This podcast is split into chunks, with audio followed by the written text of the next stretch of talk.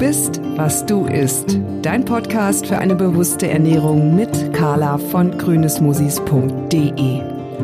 Bei mir zu Hause kommt nur auf den Tisch, was mir richtig schmeckt und gut tut. Naja, fast.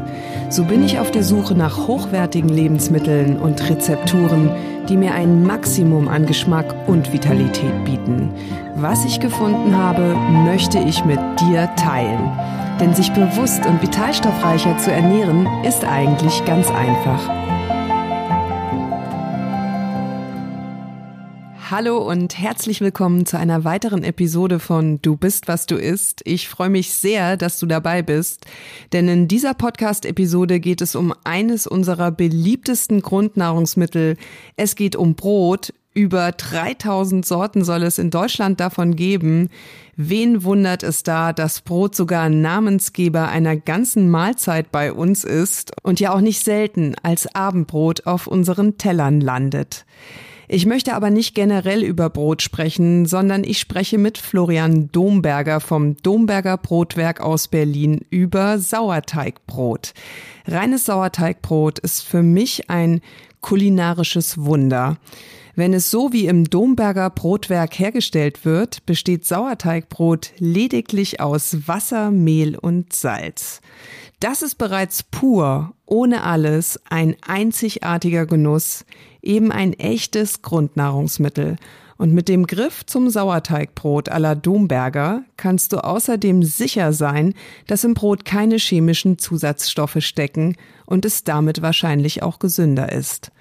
Denn der Zutatenminimalismus in Florians Bäckerei bedingt erstklassiges Rohmaterial, ausreichend Zeit und die handwerklichen Fertigkeiten eines Bäckers, der mit der Geheimzutat Liebe zum Produkt und zum Beruf ein hocharomatisches Sauerteigbrot herstellt. Wie das genau geht und wie lange es dauert, bis ein solches Kunstwerk aus nur drei Zutaten fertig ist, welche Vorteile das Backen mit Sauerteig hat und was ein handwerklich gemachtes Sauerteigbrot von einem Industriebrot aus dem Discounter oder einer der vielen Aufwärmbäckereien unterscheidet, erfährst du in dieser Podcast-Episode. Und natürlich habe ich Florian am Ende des Gesprächs auch nach seinen Tipps gefragt, was es braucht, um das erste Sauerteigbrot zu Hause selber zu backen. Denn genau dieser Selbstversuch liegt bei Florian gar nicht so lange zurück, muss aber so glücksstiftend und entscheidend gewesen sein, dass er als Quereinsteiger eine der beliebtesten Bäckereien Berlins eröffnet hat. Ich wünsche dir jetzt erstmal ganz viel Freude mit dem Gespräch. Hallo Florian, ganz herzlich willkommen bei Du bist, was du isst. Guten Morgen, Carla. Ich freue mich sehr, mit dir über die alte und große Kunst des Bäckerhandwerks zu sprechen, ein bekömmliches Sauerteigbrot aus wenigen echten Zutaten herzustellen, jenseits von Backmitteln und Stabilisatoren, denn ich bin eigentlich immer auf der Suche nach gutem Brot und mit deinem Sauerteigbrot habe ich in Berlin tatsächlich einen Standard gefunden, der für mich nur schwer zu toppen ist. Das äußert sich ganz einfach über mein kulinarisches Gedächtnis und es spricht eine eindeutige Sprache. Wenn ich lange kein Domberger Brot gegessen habe, dann habe ich so viel Sehnsucht danach, dass ich es irgendwie von Moabit nach Prenzlauer Berg organisiere, wo ich ja wohne, oder ich mache mich tatsächlich selbst auf den Weg zu euch, was immerhin ein 30-minütiger Weg ist, aber für gutes Brot ist mir dieser auch jede Sekunde wert. Ich glaube, du kannst diese Sehnsucht sehr gut verstehen, denn wenn ich deinen Werdegang betrachte, dann war es auch bei dir die Sehnsucht unter anderem nach gutem Brot, die dich letztendlich vom Spediteur zum Bäcker werden lassen hat. Ich glaube, da warst du Ende 40. Dazwischen liegen auch noch einige Kontinente, bis du in Berlin das Domberger Brotwerk 2016 eröffnet hast in Moabit. Aber vielleicht kannst du deinen Weg mal kurz selber beschreiben. Also für mich war Brot immer sehr, sehr wichtig. Ähm, auch bei uns in der Familie war Brot sehr, sehr wichtig. Und ähm, nachdem ich dann in Hongkong angekommen war, da habe ich als Spediteur gearbeitet, habe ich eben mein Brot nicht bekommen habe das importiert, bin dann weiter, habe dann geheiratet in Hongkong, habe dann mit Vanessa einen Umzug nach Indonesien gewagt, habe auch wieder kein Brot gekriegt, habe es auch wieder importiert, dann nach Australien weiter, genau dasselbe. Und dann letztendlich in der Schweiz abgeendet und in der Schweiz habe ich angefangen, selbst zu backen. Mhm. Also Sauerteigbrot selbst zu backen. Und das war für mich dann so ein bisschen der ausschlaggebende Moment, als ich dann mein erstes selbstgebackenes Sauerteigbrot in der Hand gehalten habe und habe da gegessen, da habe ich plötzlich gewusst, aha, genau das ist es, was du immer gesucht hast.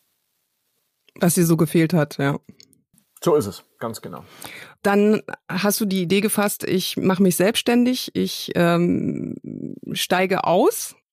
Ja, also ich wollte, für mich, ich bin ja kein Handwerker, kein, also ich bin kein sehnsüchtiger Handwerker. Ich will mit dem im, im Handwerk nicht verwirklichen, aber ähm, ich wollte Unternehmer werden. Und äh, das ist letztendlich das ausschlaggebende Moment, war dann das zu tun, entweder im Brauereigeschäft oder im, in der Bäckerei. Und ich habe mich dann für die Bäckerei entschieden.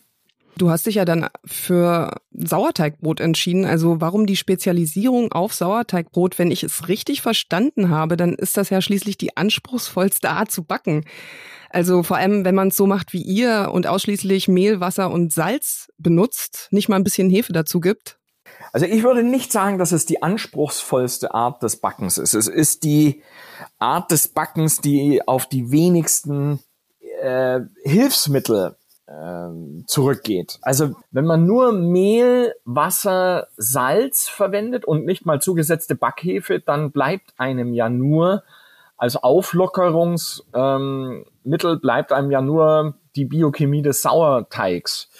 Ähm, alles andere ist auch sehr, sehr anspruchsvoll. Es geht nur in eine andere Richtung. Und wir haben uns eben dafür entschlossen, den Weg der absoluten Minimierung zu gehen. Also wirklich zu sagen, Mehl, Wasser, Salz. Und wenn man dann sagt, bei unseren Brezen ist halt Butter mit dabei oder im Gewürzbrot sind die Gewürze mit drin, dann ist trotzdem das Prinzip Mehl, Wasser, Salz. Und das Einzige, was wir noch backen, wo wir ein bisschen Backhefe zusetzen, äh, sind unsere Kuchen. Und der Grund ist eigentlich, dass die Kuchen, wenn sie nur mit Sauerteig ähm, gebacken werden, dass die unter Umständen schnell kippen. Und dann werden sie eben saurer, als es äh, eine Kundin oder ein Kunde akzeptieren würde. Dann schmeckt der Kuchen eigentlich nur noch mir.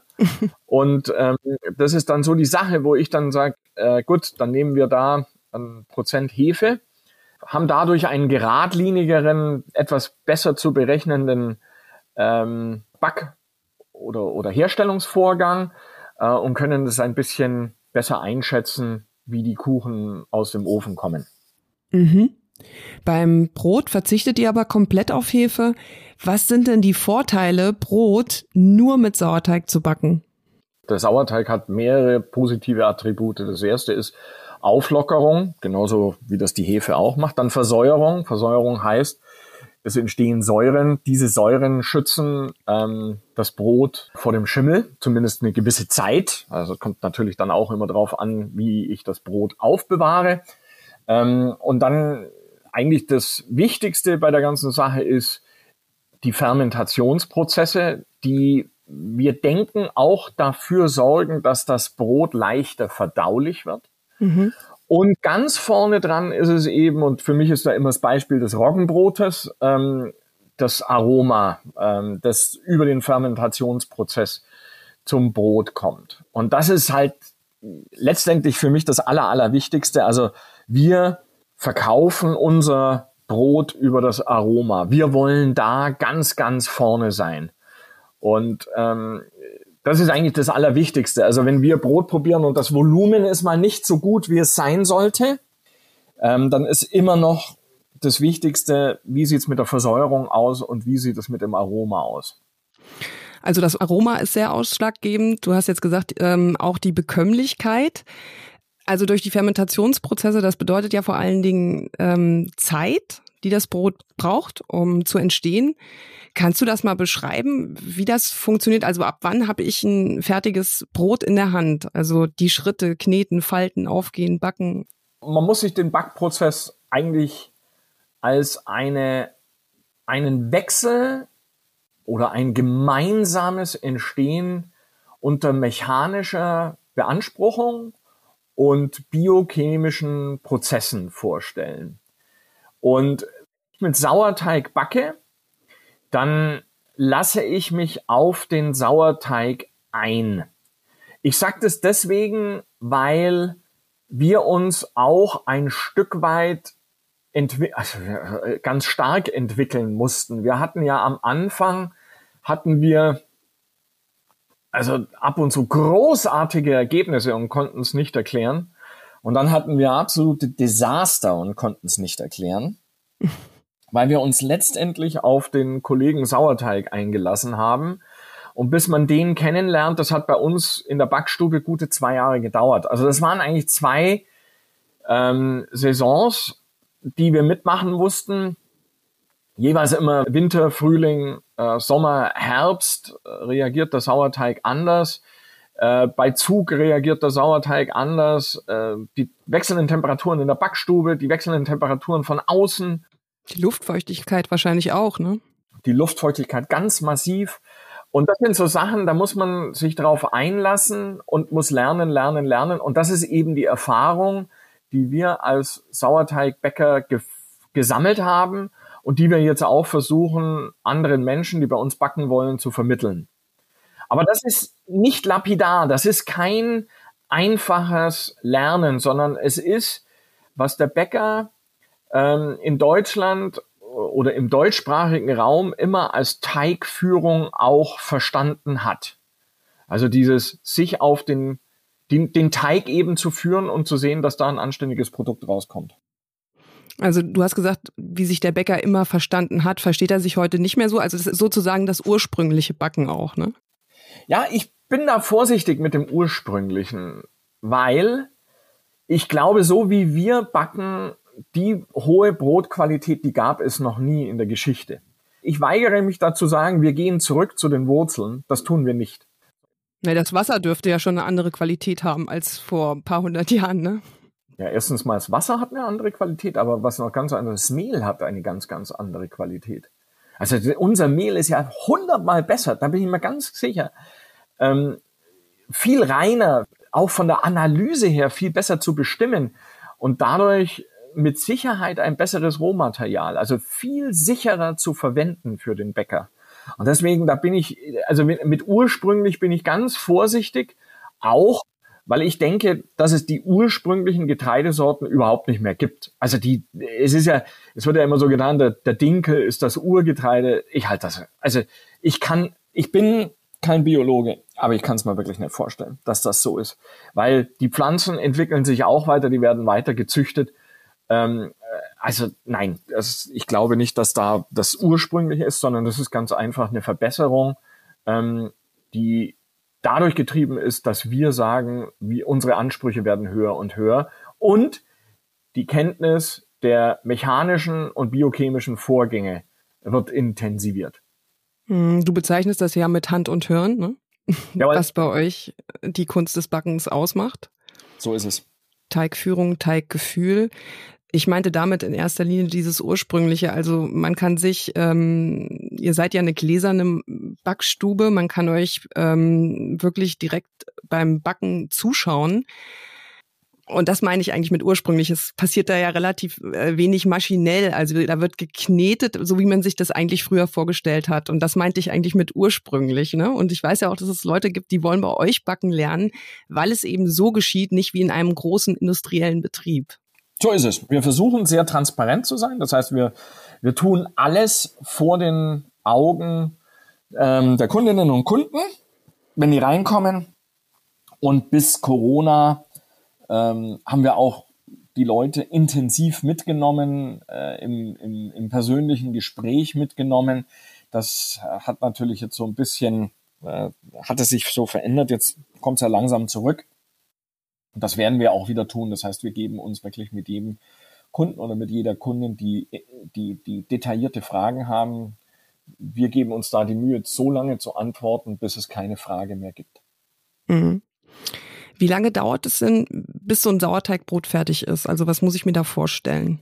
Der Ausgangspunkt für die ähm, Herstellung solcher Lebensmittel ist ähm, eigentlich vier Materialien wobei das vierte Material aus den zwei vorhergehenden Materialien ähm, besteht. Also wir nehmen Mehl, Wasser und Salz und aus Mehl und Wasser ähm, wird der äh, über das Anstellgut, also den Starter, wird die ähm, Kultur äh, hergestellt und die Kultur, äh, die wir dann im Anstellgut verwenden für die Teigherstellung, äh, die muss bei uns gepflegt werden.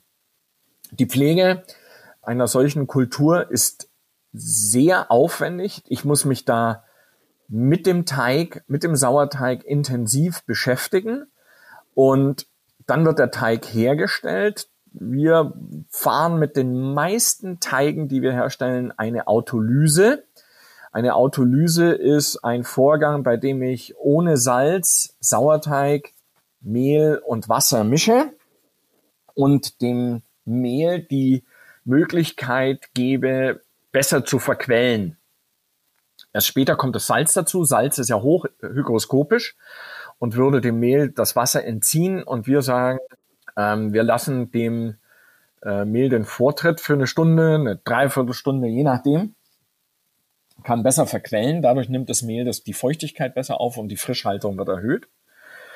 Und dann wird der ganze Teig gemischt und dann wird der Teig, äh, je nachdem welches Rezept es ist, äh, bis zu drei, vier Stunden zum ersten Mal geführt, gefaltet, gedreht, gewendet.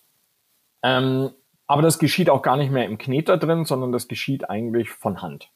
Wollte ich gerade sagen, alles mit Hand, ne? Genau, so ist es. Also äh, ja. wir haben einen Kneter, aber der Kneter ist bei uns eher zum Mischen da. Okay, und wie lange muss der Teig jetzt noch ruhen, gehen, bis das Brot gebacken werden kann? Also dann geht der Teig, ähm, alle Teige gehen eine Nacht in die Teigruhe, äh, die Roggenteige warm, die Weizenteige, Dinkelteige kalt in der, im Kühlraum mhm. oder im Kühlschrank und ähm, werden aber immer über Nacht geführt, mindestens eine Nacht, manchmal übers Wochenende dann auch zwei Nächte. Und das sorgt für eine ganz langsame ähm, Fermentation der Teige und dann werden sie am nächsten Morgen werden sie aufgearbeitet, also in Form gebracht gehen dann nochmal in die Stückgare, das heißt in die einzelnen abgewogenen Teigstücke, die geformt sind in den Garkörben. Und dann kommen sie auf den sogenannten Abzieher. Der Abzieher dient zum Einbringen in den Ofen und dann werden sie, der Bäcker sagt, in den Ofen eingeschossen. Dort sind sie dann drin, 40 Minuten, 45 Minuten, eine Stunde, je nachdem, welches, welche Art des Brotes das ist. Und kommen dann raus und dann sind sie fertig gebacken.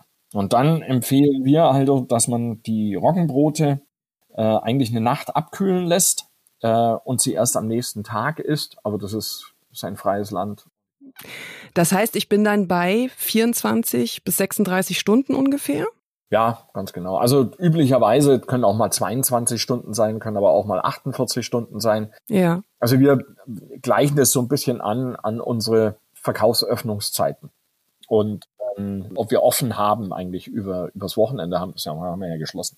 Ist dieser Zeitfaktor, also diese lange Fermentationsphase, ist die entscheidend für die Bekömmlichkeit? Also ich habe tatsächlich bei mir festgestellt, dass ich reines Sauerteigbrot, also wo auch wirklich nicht mehr Hefe zugesetzt ist, viel besser verdauen kann. Woran liegt das? Das kann ich nicht sagen. Äh, ich, ich höre genau dasselbe. Mir geht es auch so. Also ich kann zum Beispiel Weizenbrot oder Weizenbrötchen, die nicht versäuert worden sind, die, da vertrage ich nur ganz, ganz wenig. Also erstens mal, das schmeckt's mir nicht, aber zweitens ähm, vertrage ich nicht viel. Ähm, aber ich, ich gehe davon aus, dass so ist. Uns fehlt aber, also wir haben keine wissenschaftlichen Daten hierzu. Nur Kunden, Rückmeldung, deutet darauf hin. Ja, also ich habe das zuletzt ähm, hier im Prenzlauer Berg ähm, wieder festgestellt, da habe ich eine Sauerteig-Pizza gegessen und zwar komplett aus Sauerteig die Pizza. Und ähm, ich esse eigentlich nicht so oft Pizza, weil ich mich danach immer nicht so gut fühle, aber danach ist es überhaupt gar kein Problem. Und, ähm, und so geht's mir eben mit Brot auch. Und Brot esse ich auf jeden Fall viel häufiger als Pizza. Und deshalb finde ich es extrem wichtig, dass ich mich gut danach fühle. Also die, ich habe dieselbe Erfahrung gemacht wie du mit Pizza. Wir haben hier in Moabit auch einen meiner Meinung nach sehr guten Pizzabäcker in der in der Arminus Markthalle. Und ähm, die machen auch mit Sauerteig. Ich habe mich mit denen auch schon unterhalten ähm, und die machen das sehr, sehr, sehr gut. Und das ist auch die einzige Pizza, die ich am Abend essen kann. Ich bin ja schon im fortgeschrittenen Alter mit 55 Jahren, deswegen muss ich immer so aufpassen, wie ich abends mich äh, zu Bette lege. Ähm, aber mit der Pizza kann ich das tatsächlich machen. Kein Problem. Andere Pizzen ist es halt dann einfach so, dass ich sage, boah, ich werde dann so richtig so aufgebläht. Genau. Ähm, ihr habt ja auf euren Verpackungen auch draufstehen, ne? durch die Gärung werden Giftstoffe abgebaut. Welche sind das zum Beispiel in Phytinsäure? Ist das damit gemeint? Da muss ich ganz, ganz vorsichtig sein. Ich habe es mir aufgeschrieben, ich habe es mir aber nie merken können. Ähm, wir hatten einen, einen Professor für Müllerei, also ähm, Betriebe oder sowas zu Gast und der hat uns das seinerzeit erklärt. Ich habe es aber nicht verstanden. Ich bin, mir fehlt da tatsächlich so ein bisschen die Biochemie. Ohne jetzt den äh, biochemischen Prozess komplett zu verstehen und den nachzuvollziehen, können wir aber, glaube ich, festhalten, dass durch die Sauerteigfermentation ja eine Art Vorverdauung des Getreides stattfindet. Und zwar mit Hilfe von Milchsäurebakterien und Hefen ähm, die ja dort als Mikroorganismen am Arbeiten sind. Und meines Wissens nach wird dadurch tatsächlich auch die Phytinsäure abgebaut, die im Getreide sitzt. Und das wiederum führt dazu, dass der nutzbare Mineralstoffgehalt des Getreides ja erhöht wird. Denn wenn die Phytinsäure bestehen bleibt, geht sie Bindungen mit Mineralstoffen wie zum Beispiel Eisen, Magnesium oder auch Zink ein, die dann vom Körper nicht mehr aufgenommen werden können und auch sozusagen ungenutzt ausgeschieden werden. Ich würde von daher sogar auch behaupten, durch die Sauerteigfermentation entsteht ein transformiertes, höherwertiges Lebensmittel. Ich denke, es ist so. Mein Magen sagt mir also absolut und Kundenrückmeldung ist, ist genau in die Richtung. Ich, ha, mir, ich habe allerdings keine anderen Daten. Ja, okay. Und ist es auch tatsächlich so, ähm, dass glutensensitive Menschen ein Sauerteigbrot, was lange Zeit zum Gehen bekommen hat, äh, besser vertragen können, auch vertragen? Habt ihr da auch ein Feedback? Ja, wir haben davon auch, also wir haben auch Rückmeldungen von solchen äh, Kundinnen und Kunden, die einfach sagen, ich kann anderes Brot, es äh, gibt Menschen, die sagen, ich kann anderes Brot gar nicht mehr essen. Wow. Das halte ich jetzt für übertrieben, aber ist natürlich ein nettes Kompliment. Ich nehme das mal so hin, weil von aus der, aus der Marketing-Perspektive ist es hervorragend. Wo wir bei der Bekömmlichkeit der Brote sind, gibt es denn Brote, die bei euch am beliebtesten sind? Oder gibt es auch so ein bisschen dieses Weizenbrot-Bashing wegen des Glutengehaltes? Dinkel ist ja immer wieder sehr angesagt deshalb. Also ich mag keinen Dinkel. Und ich sage das jedem Kunden und jeder Kundin, die bei uns vom Dinkel schwärmt, den sage ich als erstes, ach, Dinkel, vollkommen überbewertet. Das ist auch tatsächlich meine Meinung. Ähm, wir verkaufen am meisten vom Weizen. Das zweite ist der Roggen, weil der bei uns sehr, das sehr berühmte stark. Beutebrot. Ja, es ist, also wir verkaufen sehr viel vom Beutebrot. Wir verkaufen natürlich aber auch Kleingebäcke, also Semmeln, Brezen, Römerle und so weiter und so fort, Kuchen. Und süße Sachen, die werden alle aus Weizen gemacht oder zum größten Teil aus Weizen. Und dann haben wir ein reines Dinkelbrot, ist bei uns nur ähm, unser Dinkelkastenbrot und was anderes wird es auch nicht geben. Wir verwenden eben Vollkorndinkel. Wir verwenden ja nur drei Sorten Mehl. Also wir haben nur Weizen 550, das ist ein Auszugsmehl. Wir haben ähm, Roggen, Vollkornmehl, äh, ein Hellkorn, sehr, sehr aromatisch. Und wir haben ein Vollkorn Dinkelmehl. Und davon verbrauchen wir am wenigsten, auch weil ich sage, der Dinkel wird in Deutschland ganz automatisch von den meisten wirklich in den Markt reingedrückt, ähm, weil er so einen guten Namen hat. Ich mache da nicht mit. Ich finde das absolut komisch. Wie gesagt, ich gehe nochmal zurück auf den Anfang unseres Gesprächs, wie ich gesagt habe. Für mich ist das auch kein Urgetreide mehr in dem Sinne. Das ist, außerdem ist er zum Backen, er neigt zum Trockenbacken. Unser Dinkelbrot tut das nicht. Wir nehmen an, das ist aufgrund der Fermentationsprozesse, die wir haben. Wir können es nicht so richtig erklären, aber unseres bleibt feucht. Ähm, ist ein besonderes Brot, ist ein sehr nussig schmeckendes Brot, aber damit ist auch gut. Okay. Ich möchte aber noch mal kurz festhalten an dieser Stelle, Sauerteigbrot hat mehrere Vorteile, hast du jetzt gesagt. Da ist zum einen das Aroma, der lockere Teig und eine von uns auf jeden Fall bestätigte Bekömmlichkeit beziehungsweise auch leichtere Verdaulichkeit.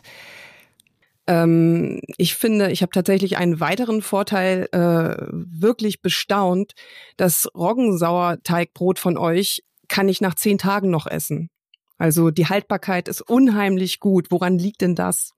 Es ist letztendlich ein Ziel. Also wir sagen immer, und ich, ich teste gerade eins, also ich gebe nur als Beispiel, Jamila ähm, ist eine unserer Bäckerinnen. Sie führt gerade äh, die Brotbrücke in Tegel und sie hat einen Prozess ähm, dort übers Wochenende. Da nehmen wir einen Monheimer Salzsauer. Dabei wird ähm, ein Grundsauer angesetzt ähm, über mehrere Tage in der Kühlung und unter Zugabe von Salz. Das äh, verlangsamt die Fermentationsprozesse und erlaubt es uns dann trotzdem am Dienstagnachmittag bereits Roggenbrot äh, backen zu können. Und beim Roggenbrot ist es eben ganz, ganz wichtig. Erstens mal Roggenbrot ohne Fermentationsprozess. Und in un unserem Fall ist es zumeist die Drei-Stufen-Führung.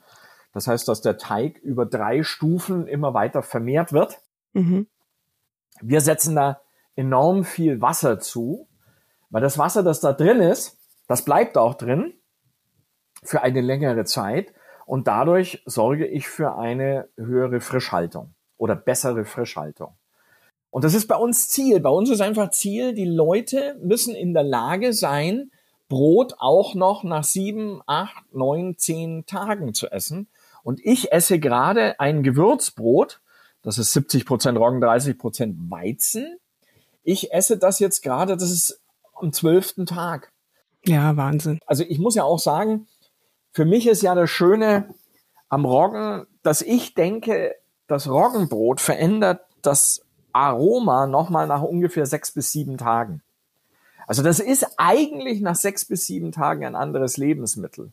Und ich muss ganz einfach nur von einem weggehen. Ich muss sagen, schmeckt das wie ein Brot, das gerade aus dem Ofen kommt? Nö, tut's nicht. Ist es trockener geworden? Jo, es ist trockener geworden. Aber es hat ein anderes Aroma. Es hat einen anderen Geschmack. Und für mich ist das eigentlich viel, viel wichtiger, als ständig frisches, warmes Brot zu essen, weil, Entschuldigung, jeder Bäcker kann frisches, warmes Brot verkaufen. Deswegen verkaufe ich nie frisches Brot. Das hört von mir keine Kundin, kein Kunde hört von mir, das ist ein frisches Brot. Das sage ich nicht. ähm, naja, ich finde einfach auch, äh, also ein Roggensauerteigbrot ähm, hat eben auch äh, die Möglichkeit, ganz anders kulinarisch kombiniert zu werden. Und dazu muss es auch nicht warm sein. Also kann bei mir jetzt auch irgendwie das äh, ein Weizen, helles äh, Weizenbrot nicht mithalten. Wenn ich zum Beispiel einen Schmalz essen möchte, dann will ich ein Roggensauerteigbrot haben und das soll auch nicht warm sein und das kann zum Beispiel gerne auch zehn Tage alt sein, wie du das gerade gesagt hast, weil ich eben einen kräftigen Partner dazu haben möchte. So ist es. Also ich stimme da genau zu. Ja. Und äh, also ist der Sauerteig eigentlich so der Art Schimmelschutz, oder? Sauerteig ist auch ein Schimmelschutz, weil es eben eine, es ist einfach sauer und Schimmel kommt halt dann je nachdem irgendwann schon, ähm, je nachdem wie das Brot gelagert wird. Wenn es besonders feucht und warm gelagert wird, dann kommt irgendwann der Schimmel, egal ob da jetzt Sauerteig mit dran war oder nicht. Aber wenn ich es einigermaßen trocken halte, dann wird das Brot einfach nur trocken. Mhm. Und hast du einen Tipp? Wie lagert man am besten Sauerteigbrot zu Hause, damit es wirklich maximal lange frisch bleibt? Empfiehlst du einen speziellen Brotkasten, zum Beispiel aus Emaille? Äh, draußen lagern für die ersten zwei, drei Tage. Auf die Anschnittstelle draufstellen und danach in eine Brotbox. Also irgendwo, wo es trocken gelagert wird. Immer die Brösel vom vorhergehenden Brot entfernen. Ähm, wir haben keine Präferenz, ob das jetzt Blechkisten sind. Und das gilt für alle Brote? Ja, ja, mache ich keinen Unterschied. Okay, also drei Tage draußen lassen, aufgeschnitten, also die Anschnittstelle aufs Brett Genau. Aber das ist meine, das ist meine Einstellung zum Brot. Es gibt andere, die sagen, nee, wir wollen die Kruste nicht so hart haben. Dann kann man es gleich, äh, nachdem es komplett ausgekühlt ist, kann man es eigentlich in die Brotbox reintun. Dann wird die Kruste nicht ganz so hart. Mhm. Also es sind eigentlich äh, viele Vorteile oder viele Gründe für Sauerteigbrot, also mehr Aroma, bekömmlicher, hält sich länger frisch. Warum greifen denn dennoch so viele Menschen zu Discounterbrot oder kaufenden Backshops? Meines Wissens nach werden dort tiefgekühlte Backlinge unter dem Label, was ich echt ärgerlich finde. Wir backen täglich frisch, lediglich aufgebacken. Diese Backlinge reisen nicht selten ja von weit her an. Sie enthalten sicherlich Inhaltsstoffe, die nicht gerade zur Verbesserung des Brotes an sich beitragen, sondern vielleicht zum günstigeren Preis. Gerade wenn ein Nahrungsmittel so oft verzehrt wird wie in Deutschland das Brot, dann sollte doch die Qualität des Produktes eine Rolle bei der Auswahl spielen. Wie siehst du das? Die Tatsache, dass Menschen es sich beim Brot Kauf sehr, sehr einfach machen oder nur nach dem Preis gehen, ist dadurch zu erklären, dass sie keine Ahnung haben oder keine Ahnung haben wollen. Beides ist natürlich legitim. Ähm, und es ist auch Geschmackssache. Wem der Geschmack wurscht ist, der kann kaufen, was er will. Und ich frage mich da immer, wer schlechtes, also das hat mich ja auch in Asien gefragt, wie kann man schlechtes Brot kaufen? Es hat natürlich viel damit zu tun, dass wenn ich jetzt zu Aldi oder Little oder, oder, oder Penny oder Netto gehe und da ist eine Backstation mit dabei und ich finde das toll, dass das da aufgebacken wird, ja, dann ist es halt so. Äh, das sind so Sachen, das habe ich nie gemacht, würde es nie tun. Ähm, und letztendlich bin ich dann einer von denjenigen, die dann sagen, okay, wenns Brot schlecht ist, dann esse ich lieber Reis. das kann ich sehr gut verstehen. Ich glaube, dass der Preis sehr ausschlaggebend ist und dass das Wissen und das Bewusstsein für hochwertige Lebensmittel gerade in Deutschland in der Breite, würde ich sagen, noch nicht so vorhanden ist. Das ist natürlich total schade, wenn man bedenkt, was für Köstlichkeiten einem da entgehen können, wie zum Beispiel ein hocharomatisches Sauerteigbrot, das auch noch bekömmlich und sehr lange haltbar ist. Naja, ich habe mir auf jeden Fall die Preise im Discounter mal angeschaut. Für zum Beispiel ein Roggenbrot da zahlt man 1,60 für 750 Gramm. Bei euch kostet das, glaube ich, das Dreifache. Bei uns kostet es 5 Euro, ganz genau, das, Drei, das, das, das Dreifache. Ja, stimmt. ungefähr. Ne? Ähm, also wie kann der Preis zu, zustande kommen von so einem Industriebrot? Auf wessen Kosten wird gespart? Naja, es ist ein, es ist ein hoch skalierter Prozess. Das heißt, ich habe ähm, über, wenn ich, wenn ich, wenn ich Brot über Anlagen herstelle, dann kann ich ja ganz andere Schlagzahlen äh, vornehmen, als wir das in der Handwerksbäckerei können. Ähm, deswegen, das sind sehr, sehr gut durchgeplante Prozesse, ähm, industriell, mechanisch. Das heißt, dass eigentlich im Zweifel keine menschliche Hand das Brot mehr berührt. Und das Ganze begleitet von Chemie, äh, um den Prozess zu stabilisieren. Dadurch entstehen sehr, sehr günstige Preise. Und dann darf man ja auch nicht vergessen, ähm, allein auch im Backshop ist es ja ein zumindest halbindustrieller Prozess. Ähm, weil das geht ja über Programme, da müssen ja nur Menschen müssen die Brote ablegen, müssen die richtige Taste drücken und den Rest macht der Automat und dann kommt das Brot warm raus. Und wie gesagt, warm und frisch. Ähm, so wird dann verkauft und dann schmeckt es auch wirklich jedem. Und wie es nach zwei Tagen schmeckt, interessiert viele nicht. Das, das ist letztendlich der Grund. Und wir gehen den komplett anderen Weg. Wir gehen eben bei uns ist das einzige technische Hilfsmittel, das wir haben, ist der Kneter, der bei uns als Mischmaschine ähm, verwendet wird. Und der Ofen, wir haben einen Ofen, der ist programmierbar, das heißt, der äh, beschwadet automatisch, äh, der äh, sagt an, wann die Brote fertig sind äh, oder fertig gebacken sind. Ähm, der öffnet die Züge automatisch, aber alle anderen unsere Öfen, also wir haben jetzt mittlerweile fünf Öfen und äh, vier davon sind ähm, äh, manuell zu betätigen und nur der in Moabit hat ein Backprogramm. Ein Backprogramm, wirklich ein rudimentäres Backprogramm. Das heißt, wir verlassen uns, wie, ich, wie du es am Anfang gesagt hast, auf Hand und Hirn der Bäckerin.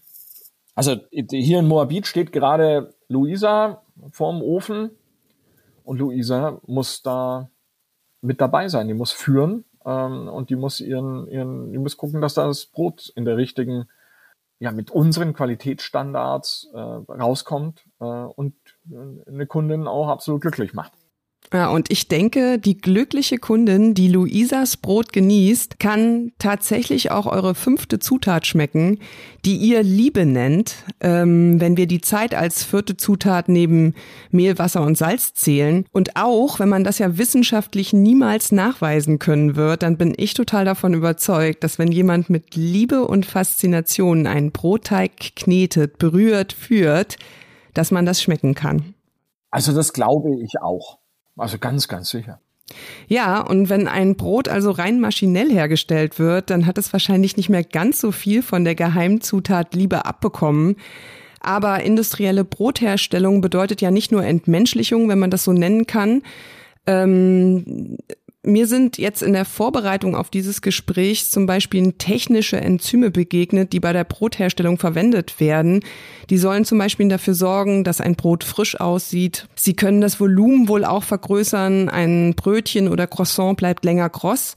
Was ich extrem bedenklich finde, technische Enzyme sind ja meistens genmanipuliert und soweit ich weiß, gelten sie aber rechtlich nicht als Zutat, weil sie während des Backprozesses umgesetzt werden und das heißt, sie müssen nicht mal deklariert werden. Das heißt, ein Verbraucher äh, kann diese Zusatzstoffe nicht mal entdecken im Brot. Also der weiß gar nicht, dass er die mit isst. Und man weiß ja auch nicht, wie technische Enzyme auf den menschlichen Organismus wirken. Da frage ich mich echt, äh, was in so einem günstigen Industriebrot aus dem Discounter eigentlich noch alles drin steckt und wie viel davon eigentlich Brot in dem Sinne ist, wie ihr das herstellt. Ich stimme dazu. Nur ich muss dazu auch eines sagen. Ich beschäftige mich mit diesen Themen überhaupt nicht.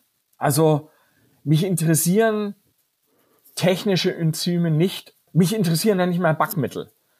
Wir haben uns irgendwann entschlossen, wir lassen nur den Sauerteig machen und wir sind damit glücklich. Aber nochmal, man muss sich auf den Sauerteig einlassen. Hast du das Domberger Brotwerk deshalb auch als gläserne Backstube entwickelt, damit die Menschen wieder verstehen, wie gutes Brot geht? Also, dass sie da einfach einen Ort der Begegnung haben, ähm, wo ein echtes Sauerteigbrot entsteht, das auch einen echten Preis verdient hat? Ähm, warum habe ich das so gemacht mit der Transparenz oder mit dem vor der gläsernen Scheibe? Das war eigentlich intuitiv. Ich wollte einfach in zwei Richtungen gehen. Erstens mal wollte ich, dass die Leute sehen, wie wir arbeiten und was wir verwenden. Also, dass alles nachprüfbar ist. Und das zweite ist, ich wollte eigentlich die Leute dafür begeistern, ähm, wie man diesen Job ausführen kann. Und ähm, dieses Backen vor Publikum, hat auch einen stark disziplinierenden Einfluss.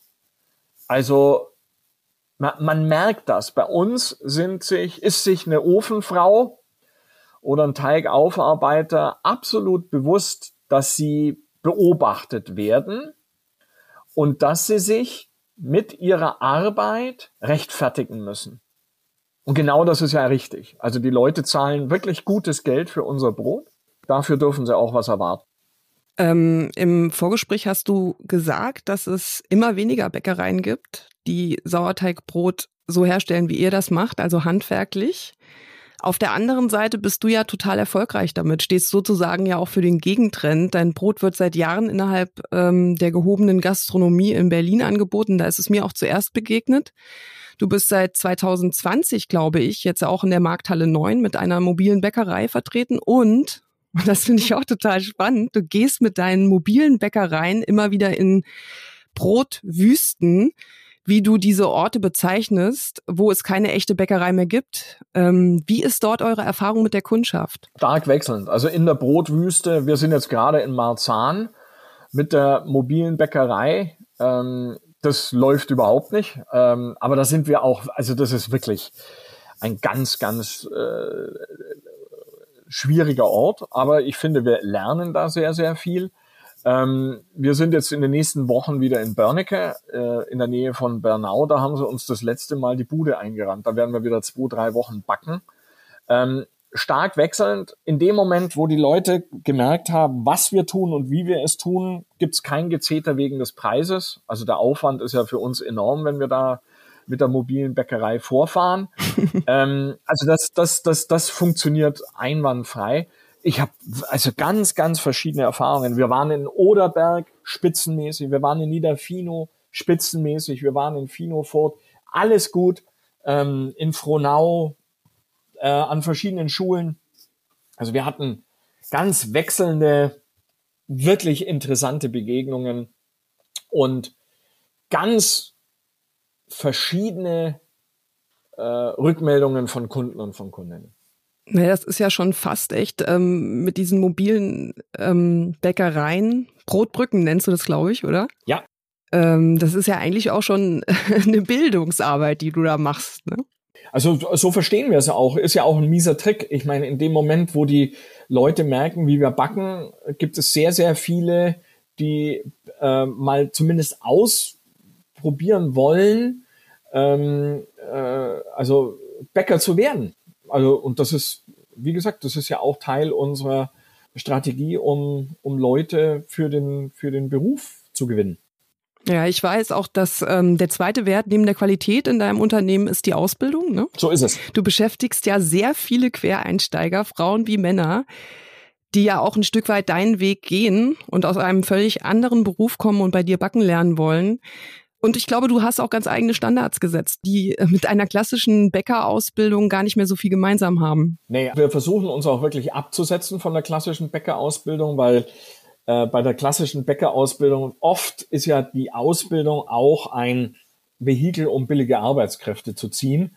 Und das gibt's bei uns nicht. Also bei uns fängt jemand an äh, auf der Stufe Bäcker 1 äh, für 11 Euro in der Stunde und jede weitere Fähigkeitsstufe ähm, wird getestet. Also die Leute werden darauf hintrainiert. Zuerst am Tisch, dann der Teigmacher, dann die am Ofen, dann die Führung der Backstube, der Verkauf. Also diese ganzen einzelnen Fähigkeitsstufen werden vermittelt und entsprechend erhöht sich dann der, der Stundenlohn. Und das ist unser eigenes Konzept und damit kommen wir eigentlich mit Quereinsteigern sehr, sehr gut zurecht, weil die, je nachdem, wie ausgeprägt ihr Ehrgeiz ist, ähm, so schnell wie möglich weiterkommen wollen.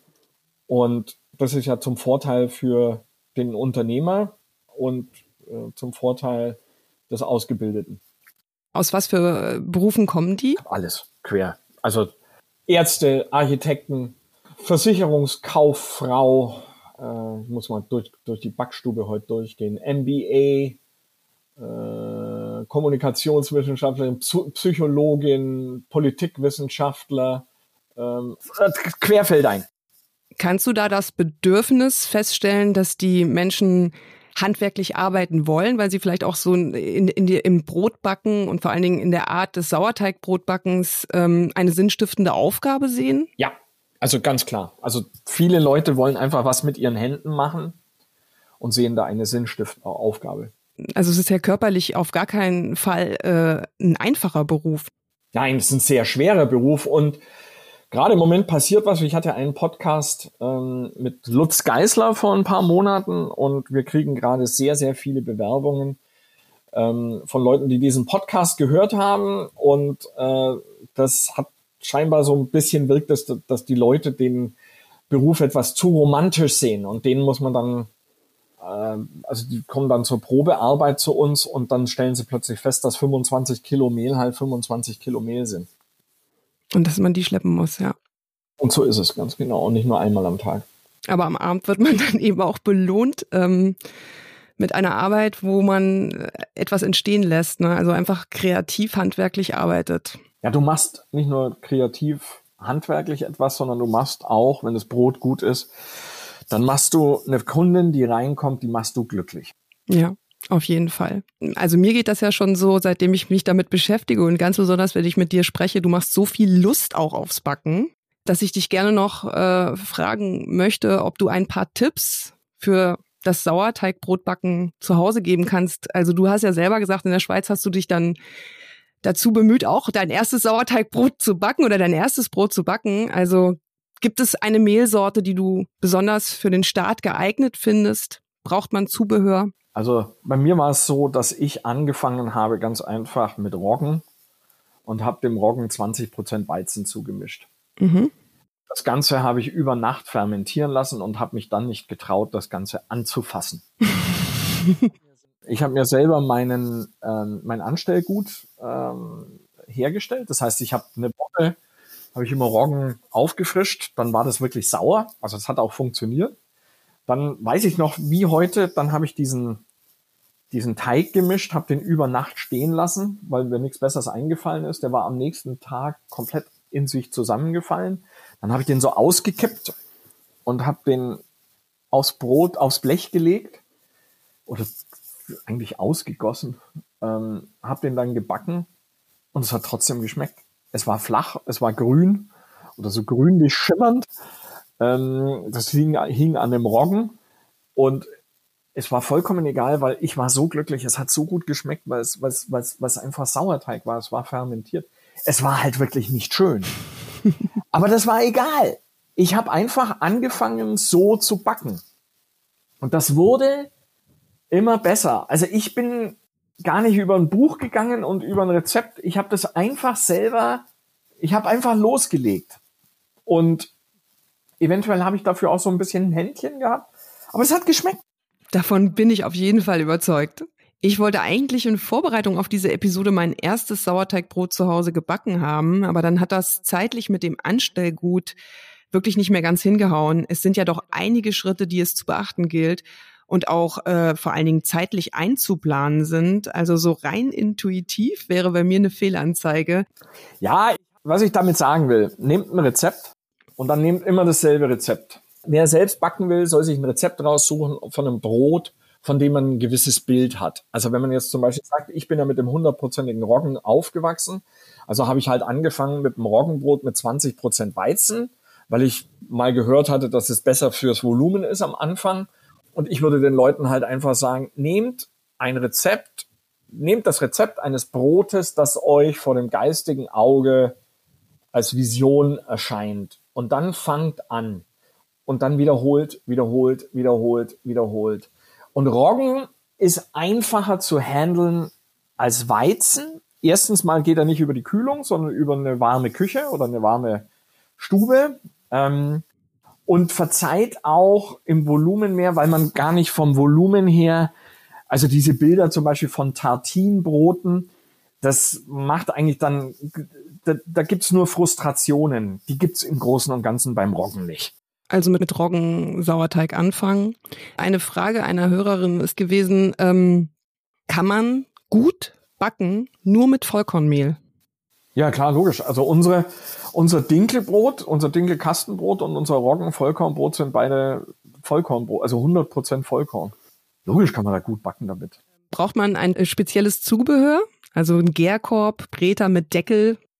Habe ich alles nicht gehabt. Okay. Sondern ich habe mir da mit ähm, Schüsseln und Tüchern beholfen. Was, was so sehr, sehr gut funktioniert, habe ich festgestellt, ist äh, mit einer Kokotte. Also eine, die Kokotte richtig gut aufheizen ähm, und das für den Ofen nehmen als Hilfsmittel, das ergibt sicher Sinn, weil die, die Energie oder die Wärmespeicherung von so einer Kokotte enorm ist. Und das ist mit Sicherheit gut. Mhm, wenn man die zu Hause hat. Ja, genau, aber alles andere gibt's auch billig zu kaufen. Also was, was kostet so, ein, so eine Garform? Die kostet also maximal 20 Euro. Gut zu wissen. Es ist ja zurzeit auch ein bisschen ein Trend geworden, Sauerteigbrot zu Hause zu backen. Mir fällt das in diversen Geschäften für Haushaltswaren und vor allem auch Küchenzubehör auf. Da wird das Gärkörbchen angeboten und der Breter. Ja. Wer auf jeden Fall ein bisschen äh, Inspiration sich holen möchte zum Brotbacken zu Hause, der kann gut auf euren Instagram-Account vorbeischauen oder auf eure Webseite. Ich werde beides äh, in den Show Notes zu dieser Episode verlinken. Und wer natürlich in Berlin wohnt oder mal zu Besuch ist, dem oder der empfehle ich auf jeden Fall einen Besuch im Domberger Brotwerk in Moabit. Die Adresse schreibe ich auch in die Show Notes. Ähm, ja, ich glaube, ich habe alle Fragen gestellt, bis auf eine. Du bist, was du isst. Wer bist du, lieber Florian? Also ich bin gern Unternehmer, bin nebenher noch ein bisschen Soldat. Was heißt ein bisschen Soldat? Ich bin anständig Soldat. Bin Brotesser, bin Biertrinker und Lkw-Fahrer. Aber in Bezug aufs Essen bist du Brot. Absolut. Bin ein Brotmensch. Und wie isst du am liebsten deine Stulle? Am liebsten Roggenbrot mit Butter und hauchdünn, also ganz, ganz dünn, zum Durchschauen dünn geräucherten Schinken. Kann ich auch mitgehen. Mein Favorite ist zurzeit Roggensauerteigbrot, Frischkäse und Sauerkraut. Aber echtes Sauerkraut, roh fermentiert. Geil. Kann ich mir vorstellen. Das kann, also das kann ich mir wirklich vorstellen, dass das funktioniert. Das ist Hammer. Ich habe da die letzte Episode, die geht genau um, um dieses neue Sauerkraut von Sur ähm, im neuen Gewand mit roter Beete und Ingwer als eine Geschmacksrichtung. Passt mega gut drauf. Aber auch mit Blumenkohl fermentiert und Kreuzkümmel. Und äh, dann bist du echt, äh, sag ich mal, im vegetarischen Bereich unterwegs, aber es fehlt dir nichts. Ja, ich glaube, also es klingt sehr, sehr gut. Ja, kann ich empfehlen. Ich finde großartig, äh, was du für deine Zunft äh, tust, also mit wie viel Einfallsreichtum mit deinen Brotbrücken, ich, wie heißt es, die, die Feldbäckerei, die Schweizer Feldbäckerei, die du umgebaut hast, äh, Brotwüsten-Expeditionsfahrzeug, oder? Jawohl. ja, auf jeden Fall ähm, finde ich das großartig, was du da für das Bäckerhandwerk und für das Sauerteigbrot tust. Vielen Dank, dass du dir die Zeit für dieses Gespräch genommen hast. Ich muss ganz ehrlich sagen, wenn ich mit dir über Brot spreche, bekomme ich Lust, in meinem nächsten Leben Bäckerin zu werden. Jetzt werde ich wahrscheinlich erstmal zu Hause die hauseigene Bäckerei eröffnen und mein erstes Sauerteigbrot backen. Florian, ganz herzlichen Dank für das Gespräch. Ich wünsche dir noch einen ganz schönen Tag. Danke gleichfalls. Tschüss.